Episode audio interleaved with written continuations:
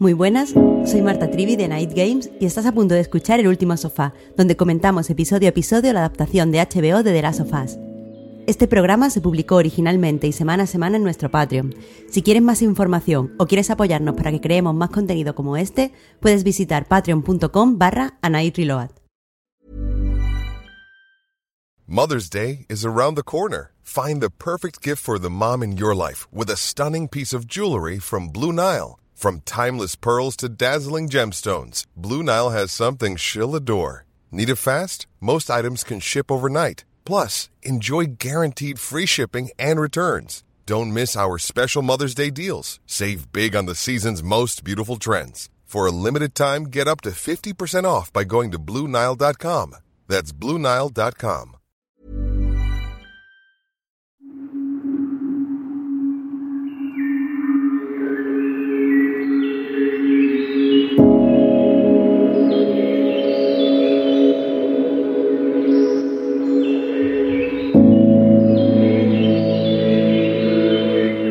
Muy buenas, bienvenidas y bienvenidos a El Último Sofá, el podcast de Night Games en el que comentamos episodio a episodio la adaptación para HBO de The Last of Us.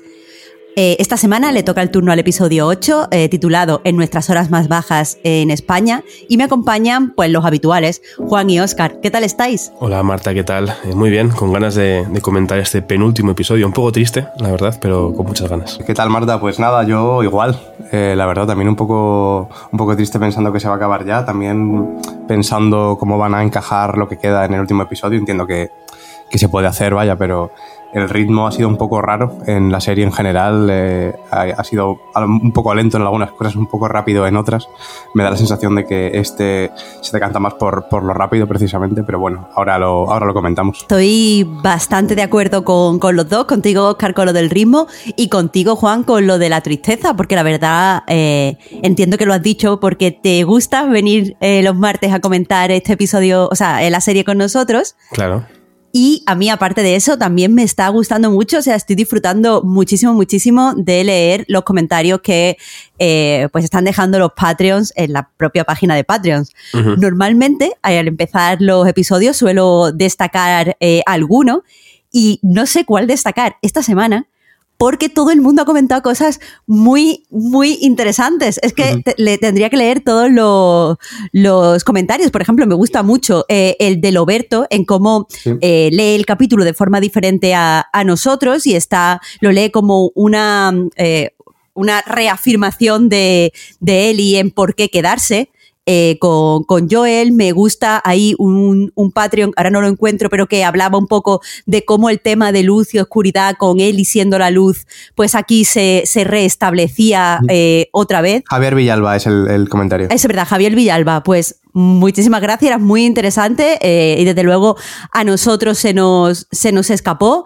Me gusta también mucho el del chico de la tienda, es el nombre con el que firma, ¿eh? no estoy haciendo referencia a nada raro, que dice que quizás se debería haber sacado el episodio como un DLC y que quizás se hubiera encajado más con los tiempos de los que estamos eh, viendo y, todo, todo eh, súper interesante. Si, si no, o sea, si estáis escuchando esto y no estáis eh, leyendo los comentarios que dejan eh, pues otros oyentes en el Patreon, eh, os lo recomiendo porque la verdad muchísimas ideas, muchísimas interpretaciones nuevas.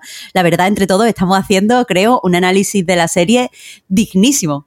Pero bueno, más allá de, de, esto, vamos a entrar, como decía, en este episodio 8.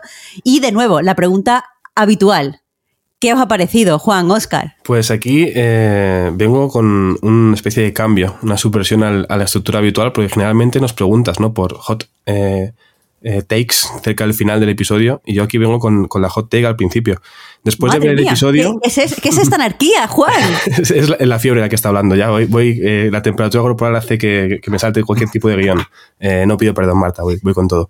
Realmente eh, después de ver el episodio me fui a ver un, gameplay en YouTube, porque no tenía energías para jugar, de toda la parte del invierno. Y después de ver justo eh, a continuación una cosa y la otra, tengo muy claro que la serie en este aspecto es mucho mejor al juego, pero bastante además. Ese es mi, mi hot take. entiendo que esto significa que te ha gustado mucho el capítulo. Me ha gustado mucho, no es eh, mi favorito de la temporada seguramente, pero estoy encantado con todo lo que hace Bella Ramsey en este episodio.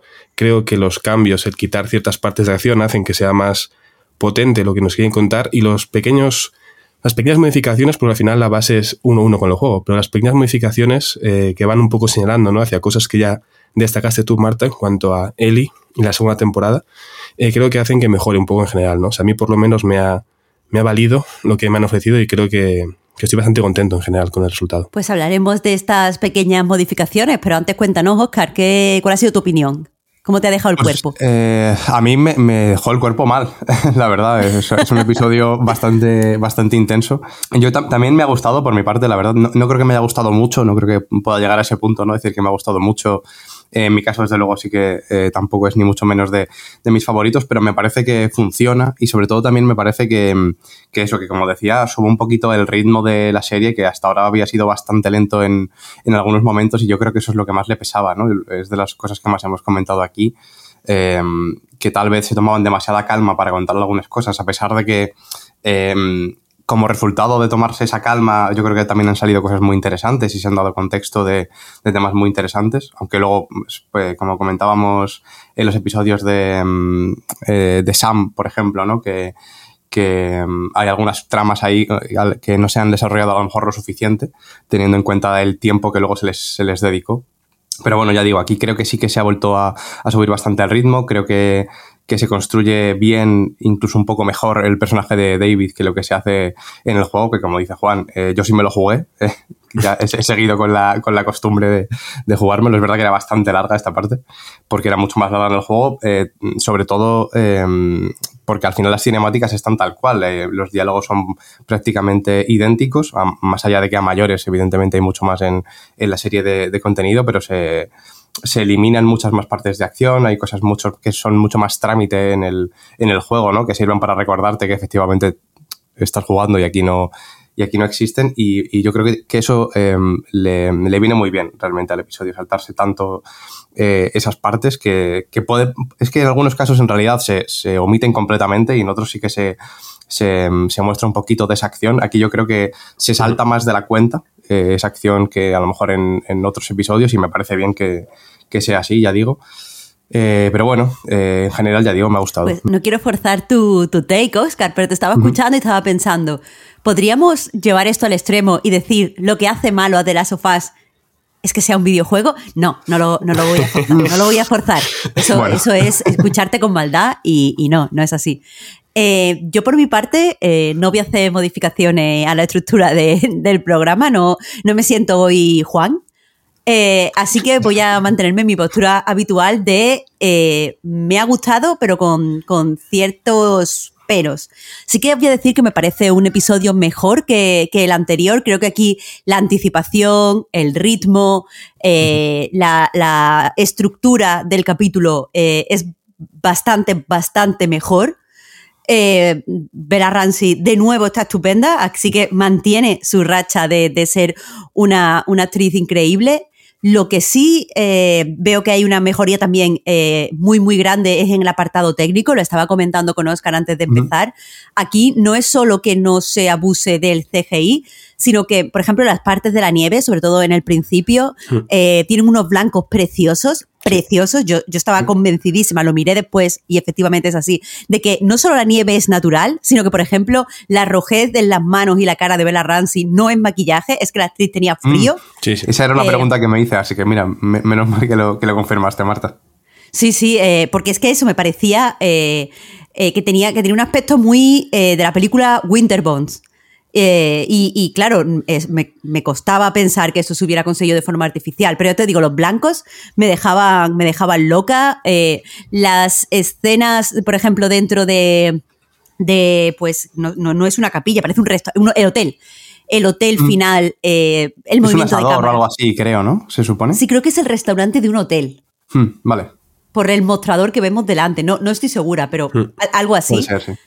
Sea como sea, eh, los movimientos de, cámara ahí me parecían que estaban bien, eh, bastante mejores que, los anteriores. Así que en, general estoy satisfecha.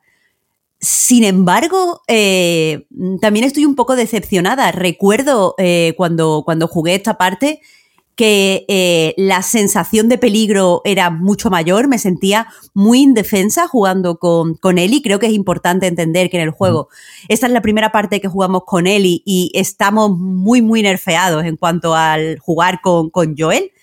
Eh, nos sentimos verdaderamente menos habilidosos, con menos eh, capacidad de hacer cosas, nos sentimos mucho más en peligro y creo que ese sentimiento de, del gameplay no se ha trasladado del todo bien a la, a la serie, eh, a pesar de que, de que yo sufría por Ellie, pero no sufría en el mismo sentido. Y también, aunque es verdad, estoy coincido con vosotros, creo que desde el guion David está mejor dibujado pero creo que el actor no, no me acaba de convencer. No me parece mm. lo, lo, creepy que, que, tendría que ser. Yo estoy de acuerdo con, con, casi todo lo que has dicho, Marta, la verdad. O sea, lo de la nieve, lo primero, cuando lo vi, me acordé ¿no? de la típica frase de Borja Pavón, de la nieve está mal, pero al revés, dije, realmente qué gusto ver estos planos. la nieve está bien. la nieve está bien, efectivamente. Eh, dije, qué maravilla, ¿no? Porque es verdad que en el episodio anterior estamos en el punto contrario, ¿no? Diciendo, madre mía, eh, estos decorados entiendo que tienen un trabajo y pues enhorabuena por él, pero no nos acaban de convencer tanto, ¿no? Aquí fue... Por cierto, te interrumpo súper rápido, pero grabamos la semana pasada, me cagué en todo lo de los eh, decorado, lo mal que estaba la producción de escenarios y me, comentaron después de que se publicara el episodio que tengo un colega trabajando en la producción de escenarios de, las sofás. Bueno, mejor, eh, en eh, confianza. Claro, ahora puedo decirle directamente, oye, qué, mal todo, ¿no? no, no se lo diré, espero que nunca jamás escuche esto, un beso, por si acaso, pero... Están muy orgullosos del trabajo en ese episodio, porque están diciendo que era un escenario tremendo, un decorado fantástico, que a ver, entiendo que había partes fabulosas, sin duda, eso mm. es verdad, pero bueno, eh, detalles de producción que igual no, no caben en, en, un horito de episodio, pero bueno, es buen detalle. Yo creo que, que lo de la nieve es fantástico, que, que, lo que comentabas el frío real también lo he escuchado yo esta mañana, que la propia actriz decía que, que grabaron con tanto frío, que la escena es en la que aparece, ¿no? Como con voz intimidante, y yo pensé, fíjate, se está haciendo así como la adulta, ¿no? Diciendo, no os mováis. Realmente era porque tenía mucho frío. O sea, no era cuestión de, ah, de hacerse a chula, sino que, que, que parecía precisamente como por, por intimidar, ¿no? Claro, digo, bueno, está intentando hacer eh, que parecer que sois una persona gigantesca, pero no, no, es que está eh, congelada la pobre. Además, el, rifle era de verdad, pesaba mucho, bueno, una serie de condiciones eh, curiosas. A mí el actor de David, por ejemplo, sí que me, me, vale, me, me, inquietaba bastante en su normalidad, pero, pero más allá de eso, me, me estaba quedando dando vueltas a lo que has dicho, Marta, de, de lo que te faltaba un poquito de, de, transmitir lo que sí transmitía el gameplay con Ellie, ¿no? habiendo visto el juego, no lo jugué anoche, aunque lo jugué en su momento, creo que hay como dos partes con todo esto. Por un lado es cierto que puede faltar eh, esa sensación que es más fácil conseguir ¿no? al jugar con Ellie y comparar con cómo era jugar con Joel. Eh, creo que los cuatro, las cuatro eh, secciones de acción que hay en, esta parte, ¿no? la de los infectados, igual sí podría haber servido por eso. Tener a David con Ellie un rato contra unos infectados, así además la gente que quiere infectados tendría sus infectados. Pero mm. luego hay una serie de, secuencias de acción, sobre todo la, la, huida de Ellie, que a mí me ha gustado más en, en la serie, que viéndolo ahora eh, me sorprende porque cuando lo jugué no, no, me lo pareció, me sacan totalmente de, de, de esta ficción, ¿no? de, de la, la, verosimilitud que tiene que tener en este caso el, el, juego. O sea, no sé si os recordáis, pero ver a él huyendo de entre 50 señores que la persiguen hacen que sea todo como muy, muy, muy videojuego, por así decirlo, y muy poco creíble, porque al final no es lo mismo un grupo de 20 o 30 personas hambrientas que un grupo de 200 hombres armados, hambrientos, y luego los, eh, el resto de civiles que tengan, ¿no? Que son cosas que en los videojuegos lo, lo compramos muy fácilmente y no, no, no, lo cuestionamos, pero que lo, comparo con la serie ahora y digo, a ver, eh, creo mucho más que sea un grupo, un grupo pequeñito que mandan a cuatro hombres y matan a uno y sufren mucho por ello, que un grupo que mandan a 50, Joel se carga a 45 y sufren por ello, ¿no? Entonces creo que hay cosas del juego que, que he hecho en falta, pero luego comparando me di cuenta que hay cosas del videojuego que damos por normales que en el fondo al compararlo con la serie pues palidecen un poquito. Mm, bueno, yo me he apuntado algunas cosillas porque se han, se han comentado muchas. Eh, voy, a, voy, a, pasar primero rápidamente por el tema de, del CGI del episodio anterior. A mí sí que había algunas partes que me gustaba y entiendo lo que dice Marta, eh, pero ya no era tanto, al menos en mi caso, como exceso de, de, de CGI, que entiendo que también es por donde, por donde quiere ir ella, eh, sino que algunas veces era un poco exagerado, ¿no? A veces me, parece que era demasiado artificial. Tenía este, esta cosa que creo que lo mencioné como de IA, de antinatural, algunas luces en el centro comercial demasiado, mm, no sé, rojizas, moradas, que, no sé, a mí, a mí me sacó un poquito de más en ese sentido. Pero bueno, más allá de eso sí que tenía, tenía escenas chulas, las luces del tío vivo, por ejemplo, en ese caso sí que, sí que me gustaron. Eh, y bueno, ya pasando a este, eh, el tema de, las actuaciones, a mí también me, convenció el, actor de David, que ahora eh, me sabe mal, pero no tengo a mano el, nombre del, Scott actor. Seffert, creo que se llama. Seffert, sí, que, bueno, me parece bastante irónico, por cierto, es verdad que lo pensé el tema del, apellido, ¿no? Pastor. Un poco, que justo se, integra bastante bien con, precisamente lo que pasa ahí. A mí sí que me convenció, en realidad, con un, poco la, idea de que quiere transmitir de, de manipulador, de, depredador en, muchos sentidos. a, mí, sí que me lo suscitó, pero bueno, entiendo que, que, eso es relativamente personal en este caso, pero lo que más me, encantó a nivel de, actuación, por supuesto, fue el tema de Ellie, de Bella Ramsey, que fue, la verdad, una barbaridad, como siempre, efectivamente. Eh, yo creo que en este caso, justamente con, estas escenas con el frío, creo que sabiendo un poco cómo fue, em, creo que lo reafirma un poquito más eh, la calidad de, la actuación. Y, yendo precisamente a, su actuación y a sus, eh, sus partes de, en, las, que estuvo sola, que Marta decía que a lo mejor se sentía un poquito más vulnerable en el juego, yo, yo no he tenido tanto esa sensación también porque entiendo que el juego, por lo que tiene de juego, em, y no quiero que vuelva a parecer que, como decía Marta, que estoy diciendo que, que lo que le pesa a The Last of Us es ser un juego, pero eh, puede que precisamente ese hecho, eh, ¿no? el saber que tienes tú el control del mando y que en algún momento pues, vas a tener que seguir avanzando en el juego, creo que te, quita un poco ese miedo, al menos en mi caso, ya digo, porque sé que en algún momento voy a superar eh, los obstáculos que me ponen delante, ¿no? Que a lo mejor me pueden matar una o dos veces o las que sean, pero sé que en algún momento esta vulnerabilidad cuando estoy sola, ¿no? Cuando, cuando sales a, cazar con ella, sé que mm, eh, que se va a solventar en algún momento. Y de hecho se muestra mucho más segura justo en ese momento, ¿no? En el que se encuentra a David y a James, creo que era, que los apunta con el arma. Así que noto que controla un poquito más la situación, o al menos lo disimula mejor, ¿no? Que, que la controla. En este caso no, y no me parece mal, quiero decir. Creo que, que esa inseguridad que muestra también tiene sentido, sobre todo porque eh, en el juego realmente ya se ha enfrentado a la muerte eh, más veces y de una forma mucho más casual, ¿no? Ya llega un punto en el que eh, sí que es verdad que es por el entorno en el que se encuentra todo el mundo, ¿no? De que todo el mundo quiere sobrevivir, que es una cosa que también se, plantea, ¿no? Que dice David cuando hablan del encuentro que tuvieron él y Joel con sus hombres, ¿no? Que mataron a Alec, creo que se llamaba el personaje, ahora también entraremos ahí. Y eso, eh, me da la sensación de que, de que, tiene sentido, ¿no? Esta vulnerabilidad, porque no, no se ha construido a lo mejor tanto este encuentro de, de y con la muerte y con eh, este tipo de situaciones, porque también en, en, este momento, que también es una cosa que hay que tener en cuenta, en el juego todavía en teoría no has jugado al, al Left Behind, ¿no? Aunque en la serie sí. Em, ya lo has visto, quiero decir, has podido, ver, has podido ver ese tramo, pero realmente en el hilo argumental del presente que lleva con Joel, a mí me da la sensación de que como que ha habido una especie de, reinicio a partir de ahí. Puede ser, puede ser, desde luego eh, hay una forma diferente de vulnerabilidad en el hecho de que en las eh, ficciones audiovisuales, en series, en películas, pero también en, en novelas, mm. la muerte casi siempre es definitiva y en videojuegos estamos acostumbrados a que no sea así. Eh, desde luego mm, creo que toca en, en percepciones eh, personales. Eh, está bien que lo hayas apuntado, Oscar.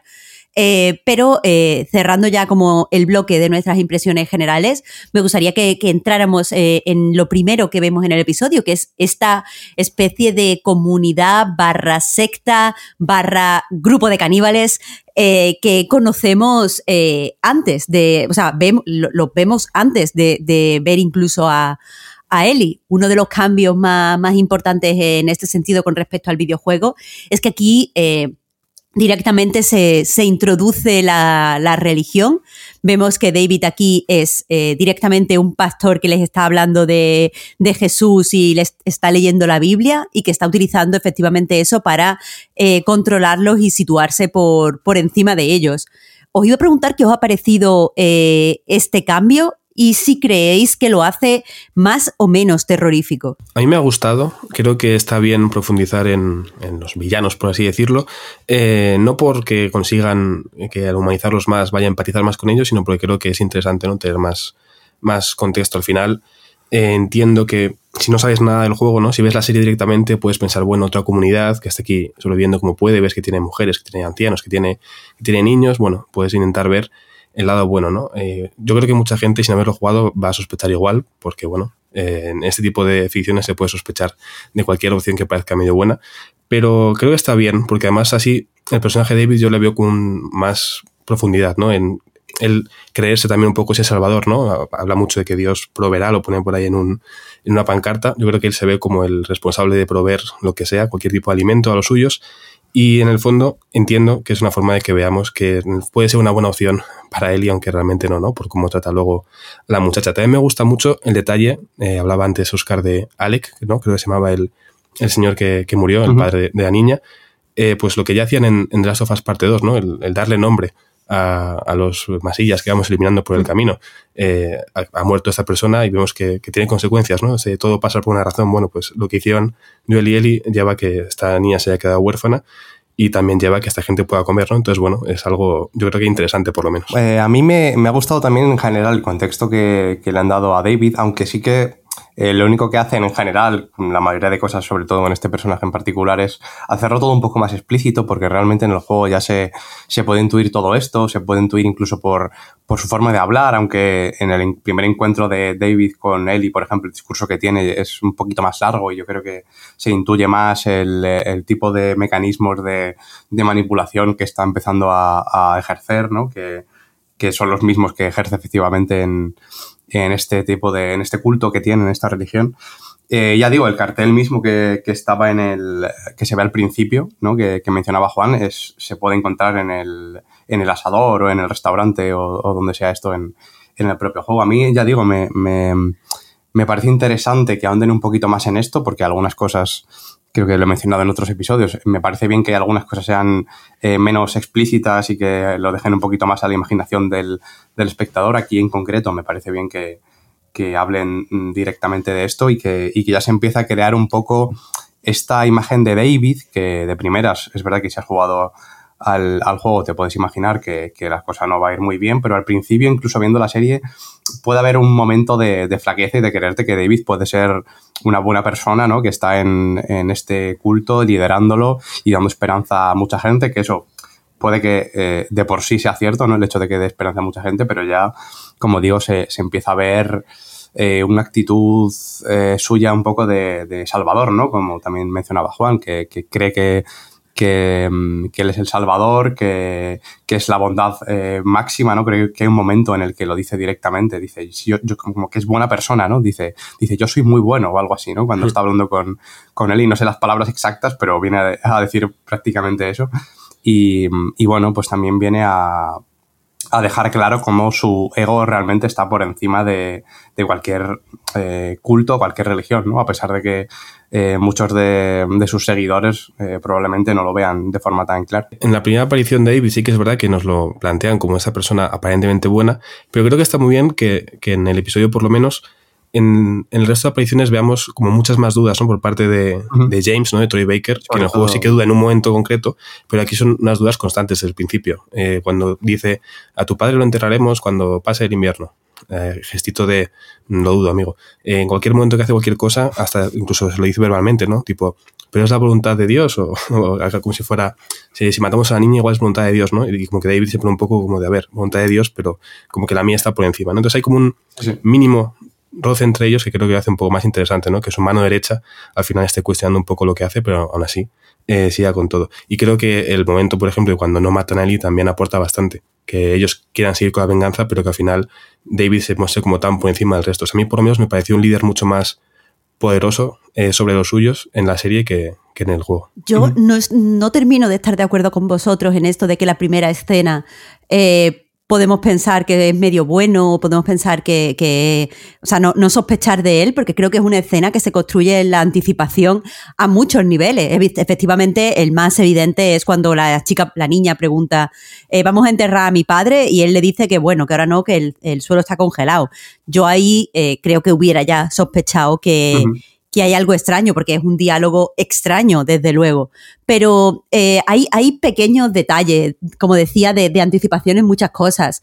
Es, eh, creo, lo más evidente es que cuando vemos a su congregación, eh, sí, hay niños, hay mujeres, pero también son todos blancos y con cierto perfil uh -huh. muy llamativo. Creo que si hay una cosa que hemos aprendido, sobre todo supongo después de, la pandemia, es que es a sospechar un poquito de estos eh, líderes eh, como blancos eh, en Estados Unidos que utilizan la religión para, congregarse alrededor de ciertas ideas. Al final lo que él está predicando, él dice, ya he dicho muchas veces esto, ya he dicho tal, está predicando obediencia todo el tiempo.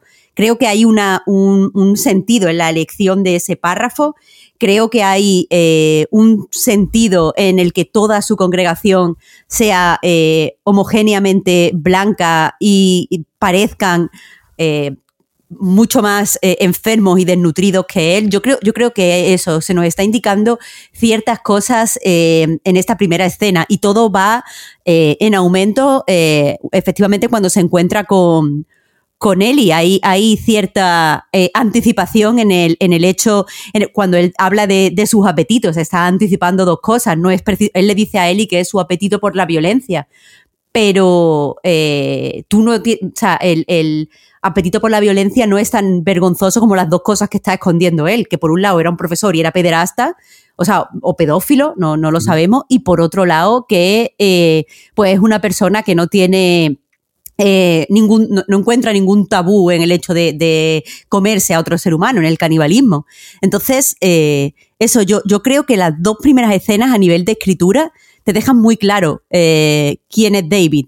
Y ahí es cuando digo que no me ha terminado de convencer este actor, porque creo que hubiera sido eh, mejor, en mi opinión, eh, tener a un, a un, actor, por ejemplo, al estilo Christoph Waltz, que es un tío que cuando es muy simpático es sospechoso. Creo que este tipo de, persona ultra simpática, ultra sonriente, ultra tal, hubiera eh, casado mejor con la imagen que te, te, está transmitiendo el guion, que al final es de un pastor que quiere fingir que quiere a todas esas personas. Su primera interacción con la, con la niña eh, parece que es eh, que quiere fingir ternura. Pero creo que este actor simplemente se muestra tierno, no muestra ternura como una máscara. Y a eso es lo que me refería. Creo que, que, que el guion, no se le saca todo el partido al guion, quería decir. Sí, es verdad que puede faltarle esa doble cara, ¿no? Que no, que se, que se note eh, sonrío pero oculto algo. Estoy de acuerdo. Seguramente eh, al imaginarme a actores como, como el que mencionas, seguramente hubiera sido más interesante, pero bueno, eh, ese pobre hombre hace lo que puede, no está mal, pero sin duda creo que hubiera sido mejorable. Me, he dado cuenta cuando has mencionado que en, en, su culto no hay personas negras, yo pensé lo mismo. Lo que pasa es que no quise parar el episodio y hay un momento en que me pareció que de fondo igual había una y dije, bueno, a ver, seguramente no, igual eh, me he confundido. Pero me llamó la atención también, digo, a ver, eso puede ser una señal, ¿no? Una red flag que diría a los jóvenes aquí. Aquí puede pasar, puede pasar algo. Y creo que todo lo que comentas se, eh, se ve mucho más reforzado en la segunda, segunda cena, iba a decir, en la segunda escena en la que están comiendo, ¿no? Has dicho que, todo su, culto está como mucho más enfermo y desnutrido, y es que si os fijáis, cuando están cenando, el plato más lleno y más, abundante es el suyo. Sí.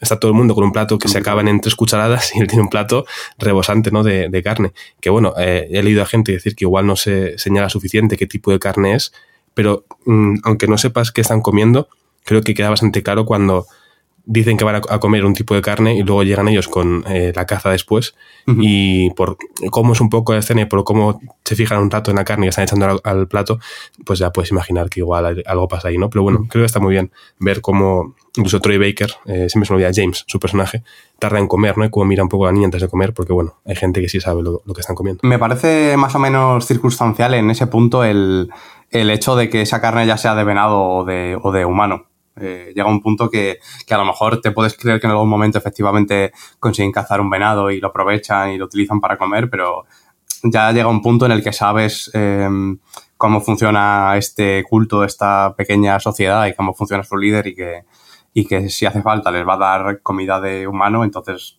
quiero decir que llega, que llega un punto en el que saber o no que en ese caso en concreto es comida de venado, yo creo que se queda un poquito al margen, ¿no? Porque ya sabes cómo funciona y al final eso es, es la clave.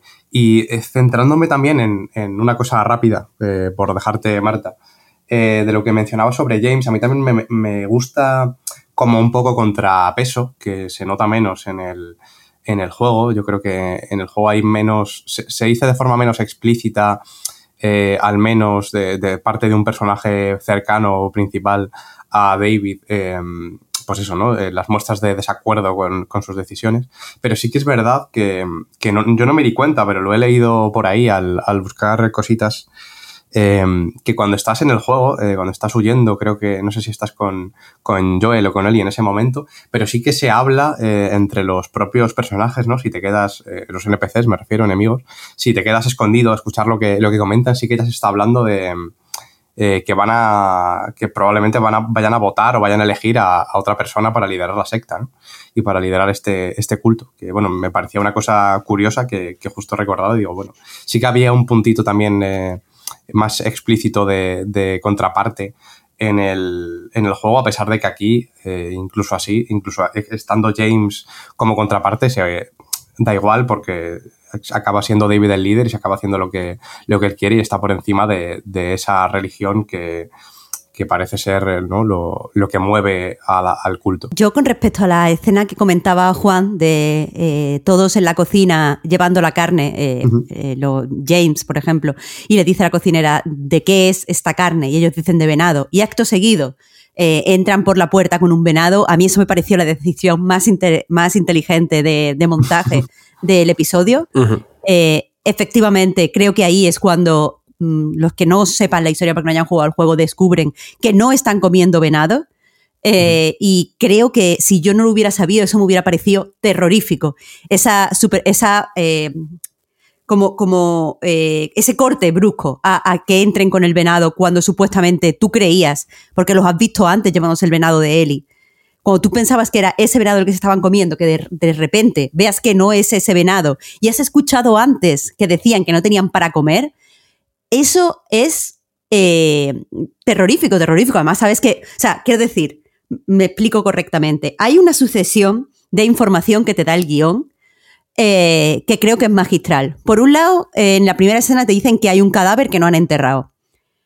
En la siguiente eh, escena, en la siguiente secuencia, los protagonistas hablan de que no tienen para comer y tienen que salir a cazar, pero esperan no tener ningún tipo de suerte en la siguiente escena, o sea, secuencia, perdón, consiguen un venado. Y ahora aquí viene el plot twist. Parece que están llevando la carne de venado para cocinar. Se ve una bandeja enorme con carne mm, que, es evidente que está fresca y es evidente que, que, la acaban de cortar. Y entonces descubres que no era el venado. Eso es para mí terrorífico. Eso para mí es muy difícil de hacer y eh, lo adoro. Pero volviendo a lo que comentábamos de eh, el grupo y la secta y tal, yo creo que eh, hay, hay eh, en, cuanto a guion y caracterización, hay dos cosas que me han gustado mucho en este episodio. Una es la forma en la que se reflejan de una forma sutil y quizá eh, no lo suficiente profunda, suficientemente profunda para mi gusto, los mecanismos de control que operan en las sectas, pero aún así eh, están ahí. La otra la comento después. Eh, pero sobre las sectas me ha gustado eh, cómo, cómo mmm, por ejemplo, se inspiran en cosas, en sectas, en situaciones como la de Jonestown. En muchas cosas. Por ejemplo, uno de los mecanismos de control más habituales en, en grupos de este estilo es eh, el hecho de tener a tus seguidores pasando hambre. Esto no es, eh, no creo que, se, esté en la serie puesto simplemente como para reflejar, wow, carne humana, él se David se lo come, los demás no, sino que eh, en las sectas es normal que, el líder como que coma mucho más que los demás, aunque a veces finge que no come, eh, y simplemente habla como que no necesita la comida, pero que si tú mantienes a tus seguidores hambrientos y si los mantienes, por ejemplo, con frío y sin poder dormir y sin sus necesidades básicas cubiertas, es más difícil que se planteen eh, que la situación en la que están está mal. Porque lo único que pueden pensar es, necesito comer, necesito obligarme, necesito dormir, estoy muy cansado. Entonces no piensan más allá como, oye, están abusando de mí y si estas cosas que están diciendo es mentira.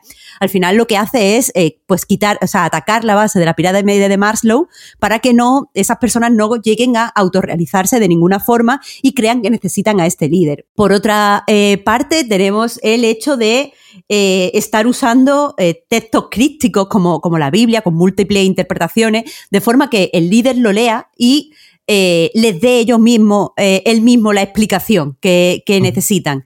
Entonces, básicamente está dirigiendo su forma de pensar. Vemos más adelante en el episodio que David no es un verdadero creyente y simplemente está recurrido a la religión porque es lo que le permite tener más control, pero está dispuesto a, a usar otras técnicas de ser necesario.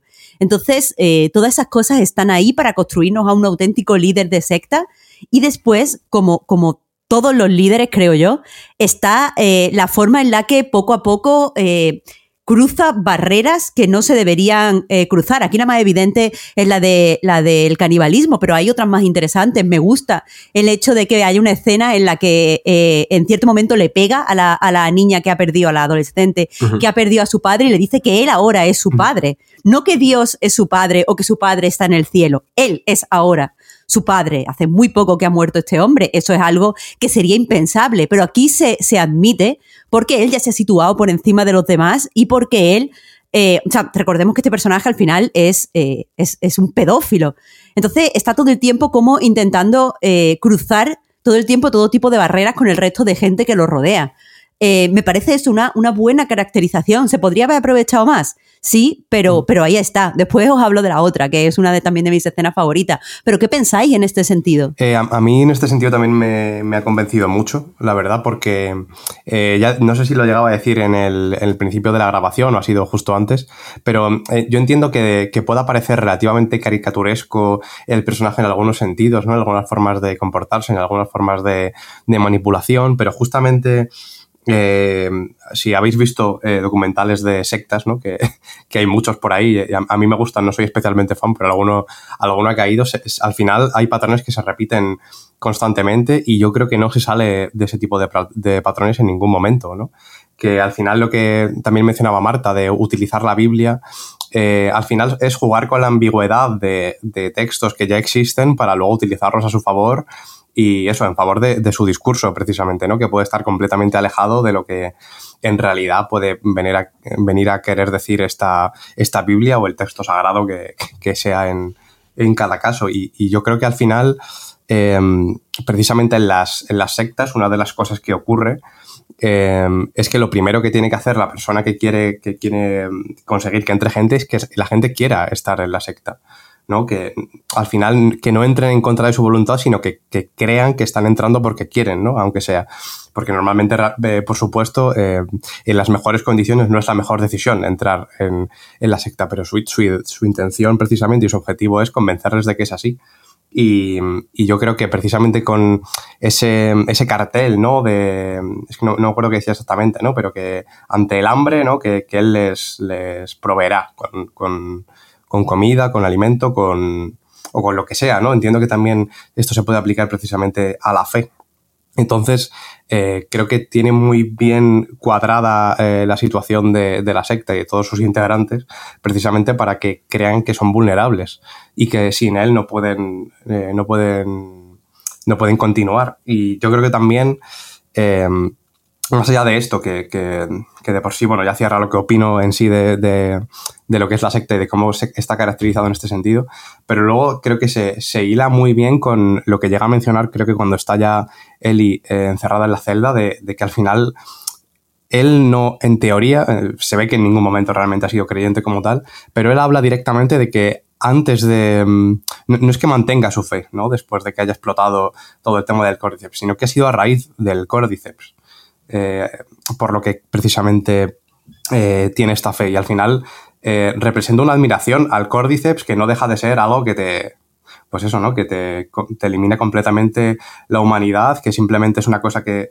canibaliza, valga la, la, redundancia, un poquito todo lo que, lo que tiene alrededor y, y, representa un poquito lo que, lo que es este personaje. Sí, al sí final mismo. él adora, ¿no? Esa deshumanización mm. y el acabar con el individuo y poder controlarlo todo. Entiendo por qué le puede gustar, ¿no? El, el Cordyceps. Eh, lo que, respecto a lo que preguntaba Marta, ¿no? De, de esta parte de, de, David, yo creo que esta escena a mí me, me resultó tan horrible y me sentó tan mal que me gustó por ello, ¿no? O sea, no es que disfrute de ese tipo de cosas, pero igual que cuando es una película de terror, si te asusta, pues te gusta mm. más porque es lo que vas buscando.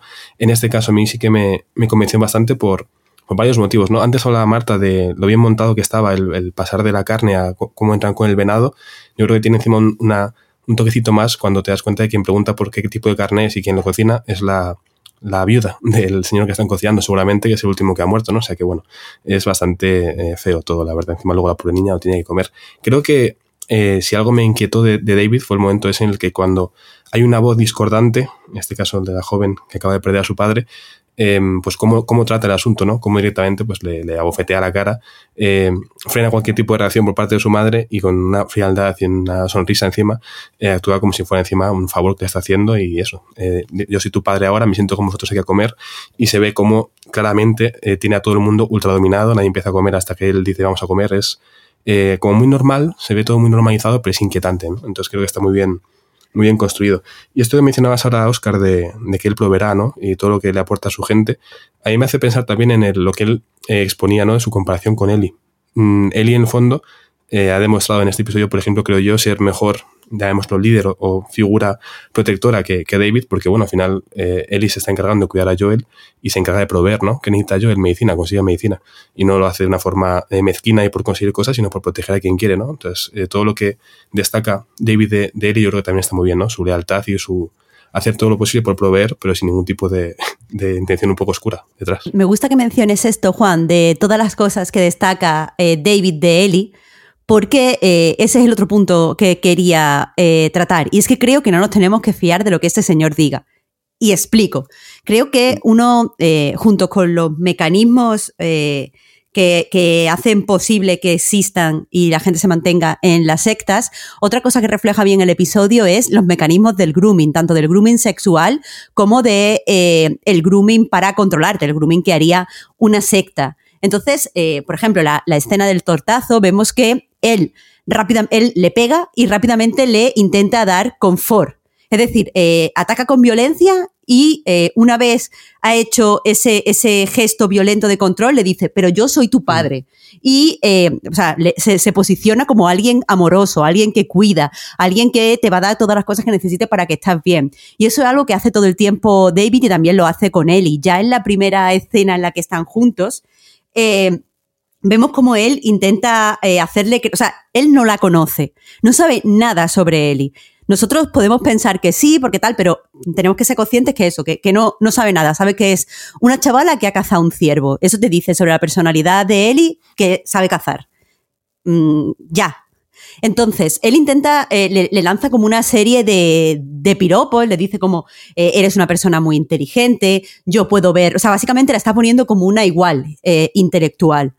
Eh, pero, pero eso, ya te digo, él, él, no lo sabe. Al final está haciendo lo que hacen, pues, muchos eh, pedófilos cuando quieren eh, tener relaciones con una, eh, con una persona eh, menor, que es posicionarlos en, en, igualdad frente a ellos. O sea, a lo mejor tienes menos años que yo, pero qué maduro o qué madura eres, qué inteligente eres, es evidente que eres una persona con mucha experiencia y lo hace para eso, para crear primero una, una intimidad que es falsa y segundo para que eliminar cualquier evidencia de que hay una, una diferencia de, de edad. Entonces, el caso es que cuando están en la, en la. Cuando Ellie está en esta especie de, de, celda y David se quita la máscara ya definitivamente como, como pedófilo, intenta también eh, hacerle grooming en este sentido, intenta todo el rato decir que eh, no solo eh, ella es eh, muy lista y muy fantástica y muy tal, sino que además él es igual que ella. Al final, todos estos piropos que él le ha estado lanzando a ella son cosas que ve él en sí mismo. Él le dice, eres una persona fiel, eres una persona inteligente. No, no, sé si se lo dice literal o se lo dice implícito, pero básicamente le dice que es su igual intelectual. Eh, y que ellos dos son totalmente diferentes al resto de gente y que deberían estar juntos porque van a hacer grandes cosas. Eh, pero, pero él no conoce a Eli, él no sabe nada sobre Eli. Da la casualidad que nosotros, como, como público, sí sabemos que Eli es una persona, por ejemplo, que tiene grandes dotes de liderazgo y que es una persona fiel. Pero es que creo que lo que quieren ahí los guionistas es que eh, sintamos de verdad cómo funciona el grooming. Muchas veces la persona que se está haciendo grooming te dice cosas que tú piensas de, ti mismo o de ti misma. Te dice, eres muy inteligente. Tú puedes pensar, efectivamente, qué inteligente soy, qué bien que esta persona lo vea. Te puede decir, eres muy maduro o muy madura. Y tú decir, pues es que es verdad que es que, mira, soy mucho más madura que el resto de mis compañeros. Eh, entonces creo que ese es el sentimiento en el que nos quieren meter. Pero todo el tiempo tenemos que tener en mente que este señor no conoce a Eli y que su intención es, uno, que se una a su secta y segundo, follársela. Entonces, eh, bueno, violarla, eh, disculpa, violarla. todo esto borrando porque al final eh, los pedófilos quieren esa fantasía de que dentro de su relación existe, o la mayoría quieren esa fantasía de que dentro de su relación existe el consentimiento. Y lo que él está intentando hacer, dado que es una persona menor, exista o no exista la ley, hay una evidente diferencia de edad y Eli es muy joven. Eh, el consentimiento en este caso, eh, pues no sería válido, pero él está intentando borrar la línea y hacer que pudiera ser, ser válido en ciertas circunstancias, con ciertas eh, querencias. Entonces, eh, es eso, al final, me, flipa lo bien reflejado que está el grooming. Sí, además, creo que está bien hecho a nivel de puesta en escena, ¿no? Los planos utilizados. Es verdad que es una lectura eh, totalmente correcta y, buenísima de, ese momento. Y, creo que lo intentan reflejar con esa especie de consecución de planos más cerrados, donde vemos prácticamente, ¿no? Como el busto de los dos, de forma consecutiva, de David y de Ellie como si estuviera casi David comentando meterse ¿no? en, la cabeza de Ellie, por así decirlo, en vez de tener los planos hasta, hasta entonces mucho más abiertos. ¿no? Y luego creo que rompe muy bien pues, con, con Ellie actuando precisamente, no Vela en este caso, sino Ellie actuando como si se hubiera dejado encantusar por sus palabras para poder intentar hacerse con las llaves. ¿no? O sea, creo que al final eh, es una escena potente por, por eso, porque evidencia los intentos de de esa estrategia horrible y horrenda de, David y por cómo Ellie, que curiosamente David no, solo no conoce a Ellie, sino que no sabe ni cómo se llama, ¿no? En ese momento, que también es algo bastante... Ah, eh, efectivamente, muy, muy, guay, muy bien visto. Mm. Claro, o sea, ni siquiera sabe cómo se llama y además también me parece muy bien que Ellie, digamos, que se, se refuerce en su personalidad, es decir, soy él y soy quien te ha roto el dedo, eh, con un acto así de, violento, incluso creo que es más violento que en el juego. O sea, es calcado el momento de David dando a Ellie contra la, puerta, pero en la serie acaba bastante más destrozada su, cara y todo, entonces creo que está también muy bien, pero vaya, eh, encantado con la lectura que has hecho Marta, pues me parece necesaria y creo que está muy bien que reflejen y evidencien lo, horrible que es esto. Sí, completamente. A mí eh, la, sensación que me, daba al, verlo era precisamente esa y por eso decía que empezaba un poco sus técnicas de manipulación sí que se ven desde la primera escena, pero a lo mejor se, se intuyen un poquito menos, ¿no? A lo mejor hay que, hay que fijarse un poquito más, ¿no? En lo, implícito. Pero yo creo que se empieza a ver sobre todo desde el primer encuentro con, con Ellie, ¿no? Cuando empieza la negociación por, por el venado y se va explorando cada, cada vez más. Eh, yo creo que, em, que es fácil también como eh, personas cerca de, Internet y probablemente cerca de muchos casos de grooming, eh, reconocer este tipo de, técnicas de, manipulación o de, persuasión que, todo el rato está eh, ejerciendo David.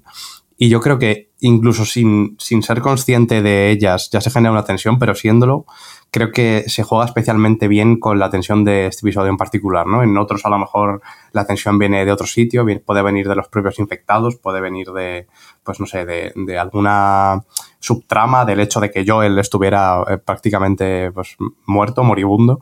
Y yo creo que aquí la tensión del capítulo viene un poco eh, a raíz de, este tono de, David, ¿no? Y sobre todo cómo va escalando a medida que, va avanzando el episodio. Es verdad, en cuanto a lo de escalar, Oscar, que una de las cosas que quería mencionar y se me ha pasado es que eh, una, creo que una de las cosas que, eh, sí, o sea, que no, que no es manipulación en David y que sí ve claramente, es que Ellie está indefensa. Quiero decir, él lo está poniendo como, eres una líder, eres valiente, eres no sé qué, pero al final él lo único que sabe de ella es, eres una niña indefensa y tu padre o está muerto o está enfermo.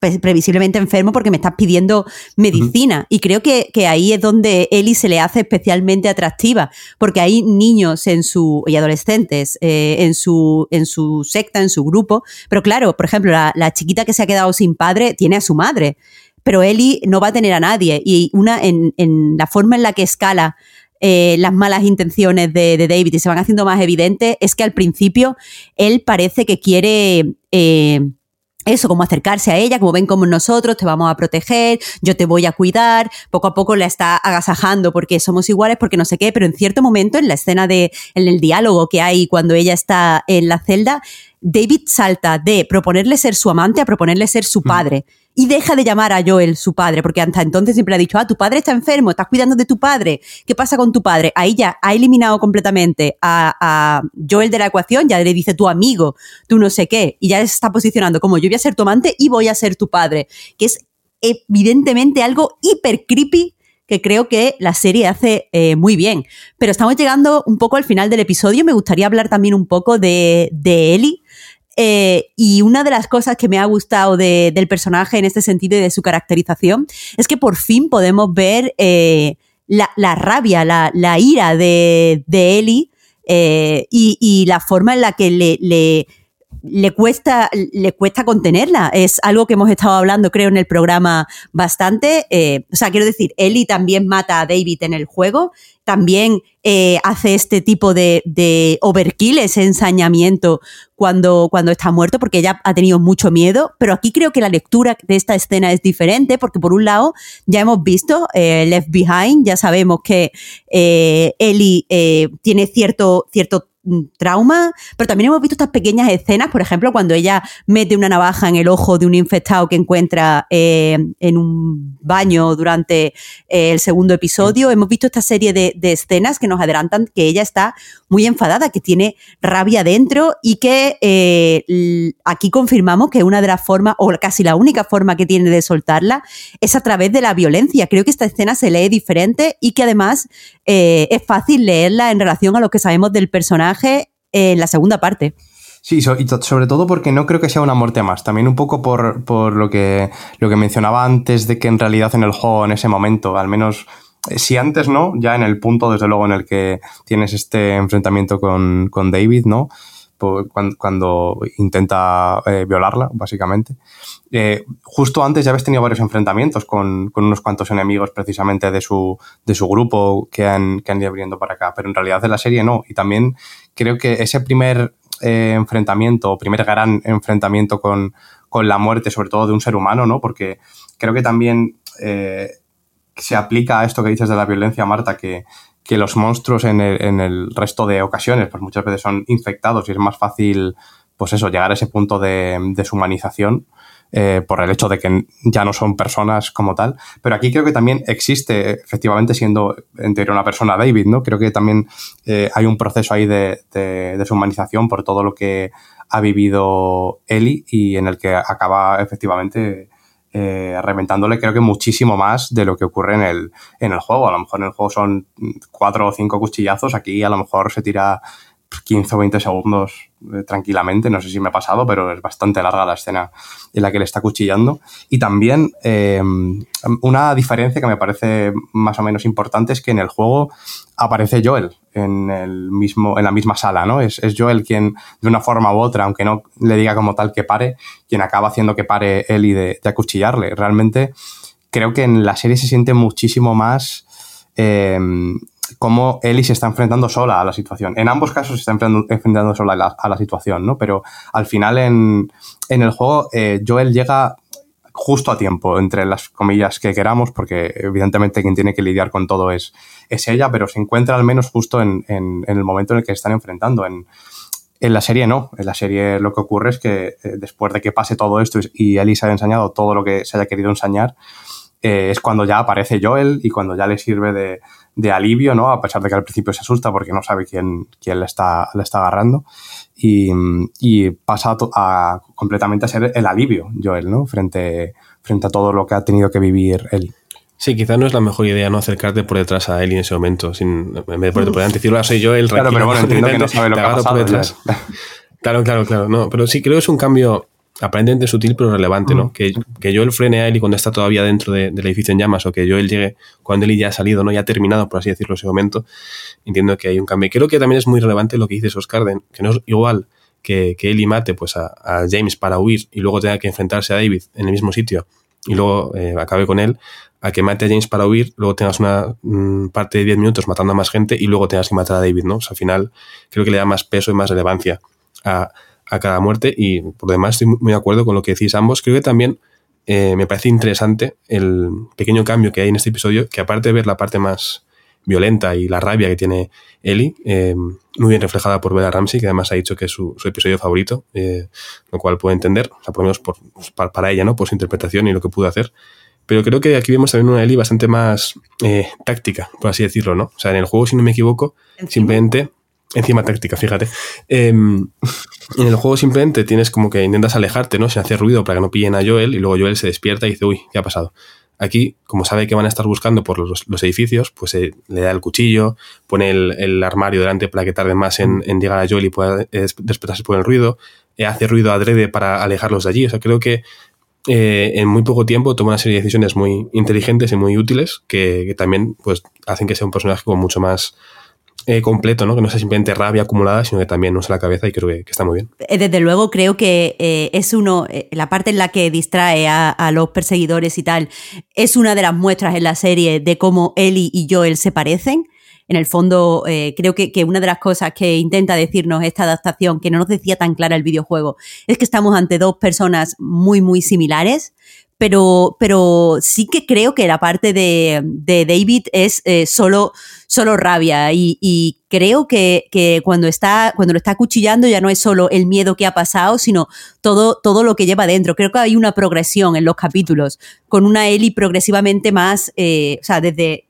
si lo ponemos eh, todo en, la línea temporal, lo, ponemos cronológicamente, eh, pues eso, con, la muerte de Riley, la muerte de Tess, eh, la salida, o sea, su relación con Joel, todo este tipo de cosas, la, muerte de, de Sunny, Henry, todas esas cosas se han ido acumulando y creo que el clímax emocional del personaje como debe ser, porque ya sabemos qué pasa en el último episodio, es eh, en, este, en este capítulo. Entonces, eh, creo que para, o sea, mi, sensación en este episodio es que la trama de Ellie, su, su arco, ya está relativamente completo. Quiero decir, la hemos visto, eh, o sea, la hemos conocido, hemos visto cómo se aferra a sus decisiones, por ejemplo, de seguir viajando con Joel, de seguir al lado de Joel, aunque eso signifique que no puede eh, seguir viajando con, con, Joel cuando está enfermo. Eh, y ahora que sabemos esas dos cosas clave, el que cuando ella toma unas decisiones quiere comprometerse con ellas y que, eh, pues eso, está, está muy frustrada y tiene mucha rabia contra el mundo, ya nos podemos tirar al episodio final. De cara al episodio que, que viene, una cosa interesante que creo que ha tenido que ser cierto, o sea, de cierta forma un shock para la gente que, no juega al videojuego, es que aquí por primera vez vemos la, brutalidad de Joel. Quiero decir, hasta ahora todas las cosas que ha, hecho Joel en cuanto a asesinato, en cuanto a violencia, estaban, eh, entre comillas, justificadas. podríamos entenderlo en el contexto de la serie. Pero aquí, eh, de repente, eh, él, obtiene la información que, que, quiere, sabe dónde está este grupo y dónde tiene que ir a buscar a Ellie eh, ha sacado esta información con tortura y acto seguido ha matado a, las dos personas que tenía secuestradas. Yo aquí veo eso, ese, apunte brutal eh, que nos va a ser necesario para entender, si no sabemos lo que pasa, el episodio que viene. Sí, sí, sí. Además, a mí, por lo menos, estaba ya preocupado. Digo, vamos a terminar el episodio sin hablar de Pedro Pascal. O sea, ¿qué, le pasa a Marta? ¿Qué, es esto, no? Eh, pero... no, episodios sin hablar de Pedro Pascal, no. No, no, me sería, demasiado, ¿no? Pero creo que está muy bien para, la gente que no ha jugado, sobre todo, pero para todo el mundo, ¿no? Tener esta especie de, de regresión de Joel a su lado más violento, lo que hacía antes. Además, creo que aunque en los juegos sí que Joel va con la mano no en el costado y demás, ver a este, a este Joel totalmente despeinado, totalmente loco, a mí por lo menos me, pareció genial, ¿no? Eh, creo que incluso gana más la tortura, ¿no? Esto está hablando como muy feo, pero quiero decir, ya que lo haces, que, quede más creíble, ¿no? Con, pues con la textura que tiene la sangre, el señor que está apuñalando y demás, creo que es una, una tortura, mm, teniendo en cuenta que la tortura es algo horrible, pero que está muy bien reflejada y muy bien hecha, ¿no? Eh, entonces ahí por lo menos sí que me, convenció dentro de cabeza parte de Joel y creo que ayuda de cara al siguiente episodio, que además no es muy largo, por tanto conviene que ya vengamos un poco preparados para, lo que nos vamos a encontrar. Y a mí por, por añadir una cosa más a, a, mayores de esto, ¿no? Que ya lo habéis comentado a vosotros y estoy de acuerdo. Em, y a raíz de lo que comentaba antes, ¿no? De cómo es el encuentro luego entre Joel y, y él, a mí me da la sensación de que también refuerza un poco em, varias situaciones en las que ya se ve que Joel ha fallado a Ellie. Eh, creo que esto tampoco se, muestra de esta forma en el juego o no es tan fácil hacer este tipo de, interpretaciones.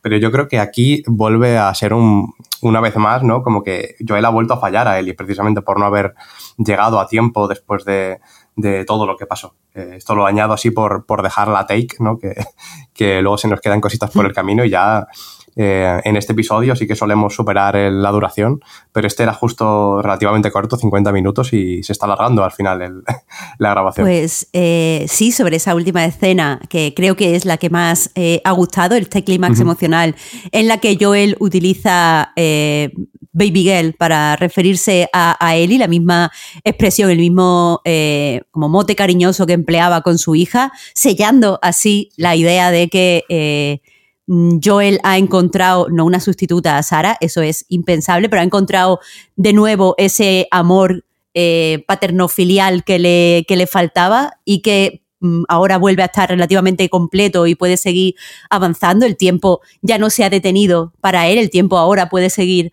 adelante. Eh, comentando eso, haciendo ese comentario, vamos a pasar por última vez a eh, lo que solemos hacer eh, en este podcast, que es eh, pues comentar nuestras previsiones de cara al siguiente episodio.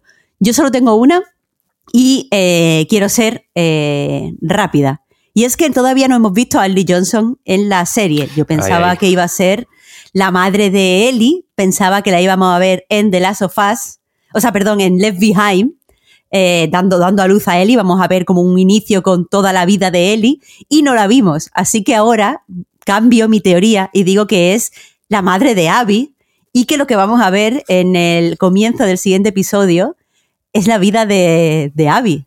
Uf, ojo, más fuerte, ¿eh? Eh, sin duda, no, no, sin duda más, más fuerte. O sea, para empezar me ha dolido mucho eso de vamos a hablar por última vez de lo que esperamos en el siguiente episodio. Esto no va a ser, no va a ser fácil. Eh, a ver, sería, sería tan genial que creo que no va a suceder. Pero sería genial, la verdad. O sea, yo lo, compro muy fuerte. Eh, me, temo que al final tendremos un flashback mientras Ellie está pensando en qué hacer o no hacer, donde veremos a, a Johnson siendo la madre de Ellie y, y ya está pero sería tan chulo tener algo así para acabar que, yo firmo debajo. Yo imagino que tendremos, al ser tan, tan breve, eh, voy a hacer una, apuesta totalmente conformista y, simple. Veremos un flashback con Ashley Johnson y un poquito más de, información sobre él y de pequeña. Eh, mucha gente está hablando de si igual vamos a saber por qué es inmune o no. Eh, espero que no. Se me ocurren muy pocas formas de que eso tenga sentido, entonces espero que no, también, la verdad. Y luego tenemos pues lo, que tiene que pasar, vaya, llegada a cierto sitio, eh, alguna escena bonita antes, volver a Marlene y esas cosas, que además creo que es la actriz que le ponía voz al personaje en juego también. Eh, y por lo demás, bueno, veremos a cierto autor importante y si aparece alguna muchacha con alguna trenza, pues bien, ¿no? Estará, estará bien, la verdad. Sí, bueno, en, mi caso yo eh, estoy también de acuerdo con que a lo mejor no va a ser especialmente loco. O sea, me ha gustado muchísimo la teoría de Marta y ojalá vaya por ahí, la verdad. O sea, estaría muy bien de repente ese girito. Y al mismo tiempo, también dando por hecho que va a ser relativamente convencional, eh, también me da la sensación de que la pueden liar perfectamente con cosas como lo que ha dicho Marta, cualquier otra, ¿no? Incluso, que no quiero entrar en spoilers porque, porque no ha jugado eh, el juego, que no ha jugado ni siquiera el, segundo, pero cierta cosa importante qué pasa al principio del segundo. Eh, no sé si lo pueden llegar a cambiar y ponerlo aquí. Yo creo que pueden hacer, o sea, por poder creo que tienen la libertad, sobre todo estando Neil Druckmann ahí, que tiene eh, como esa autoridad, creo que pueden permitirse eh, hacer cambios más grandes de lo que podemos esperar pero yo también creo que, lo esencial de la historia sí que se va a quedar más o menos intacto. Pues entonces tendremos muchas cosas que charlar y que debatir, porque si hay algo en esta serie eh, polémico y que se presta a, contraponer opiniones, es desde luego eh, el final. Con esto eh, cerramos este octavo episodio, penúltimo episodio de, del último sofá simplemente dándoos a todos las gracias por estar ahí, por escucharnos y por aportar al Patreon de, de. Sois vosotros los que hacéis posible este programa y también agradeciéndole a Juan y a Oscar su, pues, su presencia y sus aportaciones. Muchas gracias, chicos. Gracias a ti, Marta, siempre. A ti, Marta, por guiarnos. Y nada, pues hasta la próxima, gente. Hasta luego. Chao, chao.